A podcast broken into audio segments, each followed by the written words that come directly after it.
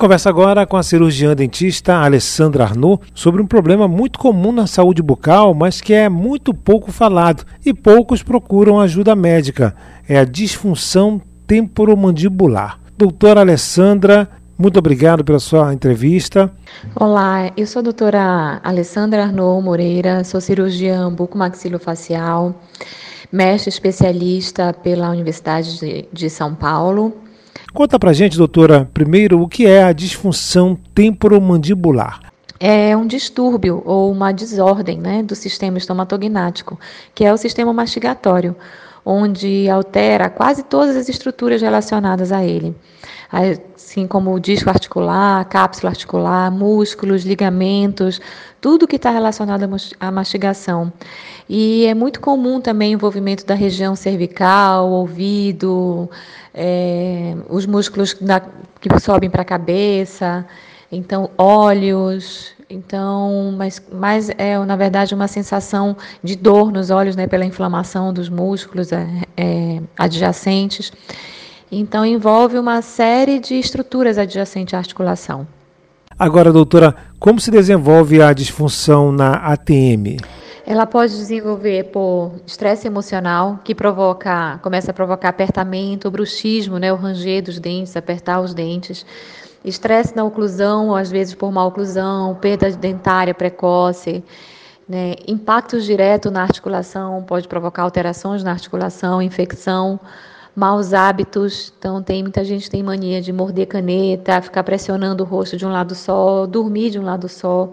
A má postura né, da costa, o posicionamento mesmo ereto da pessoa, essa má postura, ela também influencia muito, porque a alteração na região cervical também vai influenciar na postura muscular e das articulações. Então, tudo isso vai influenciar na, no início dessa desordem. É preciso ficar alerta, né, doutora, para alguns sinais também, né? Bem, os sinais de alertas, eles são é, o ranger ou apertar dos dentes constantemente, né?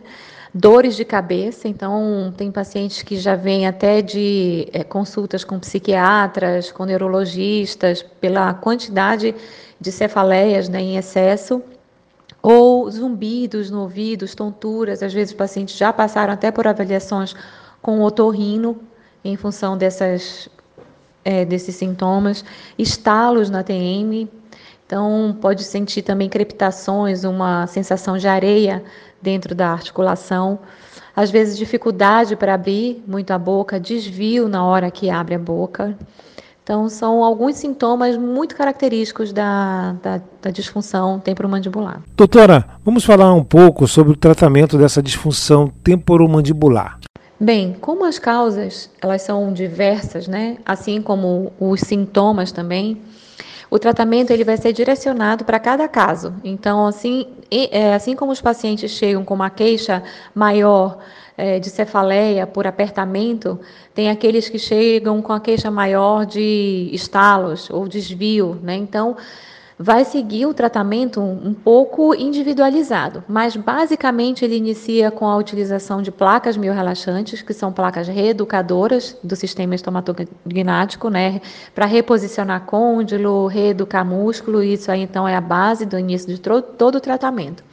E depois disso começa a direcionar. Alguns pacientes vão precisar de artrocentese, artroscopia, para fazer uma lavagem e uma renovação da, das células intracapsulares, né, intraarticulares, e a utilização de um líquido também que renova essa lubrificação intracapsular. Alguns pacientes vão precisar de fisioterapia, pode ser associado a laser terapia, é, RPG, pilates, e alguns vão precisar ser submetidos a procedimento cirúrgico.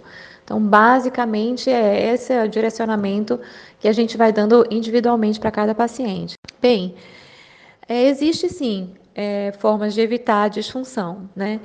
É, a disfunção não é uma desordem, uma doença que aparece de uma hora para outra, né? Ela leva anos para esse processo é, ele aparecer, porque às vezes ele já está até instalado e, e, só vai o paciente perceber quando ele agudiza, o que, que é? Quando começa as dores, os incômodos, né? Mas ele já estava lá há anos, sendo causado por uma má postura, por, por esses hábitos é, desordenados, essas perdas dentárias.